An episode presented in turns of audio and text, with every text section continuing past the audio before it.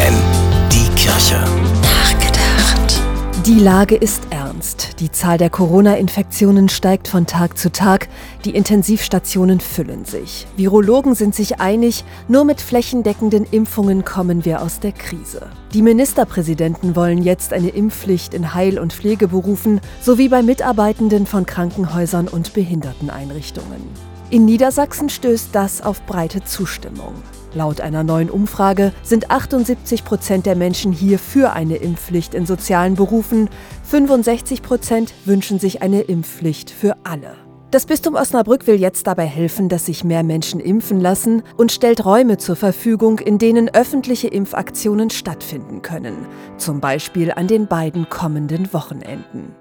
Wenn keine medizinischen Gründe dagegen sprechen, gibt es keinen Grund, sich der Impfung zu verweigern. Besonders wenn man täglich nah mit Menschen arbeitet, für die eine Corona-Infektion ein großes Risiko ist. Wer sich nicht impfen lässt, der schadet damit den Schwächsten der Gesellschaft, den Alten, den Vorerkrankten und den Kindern, die sich noch nicht impfen lassen können.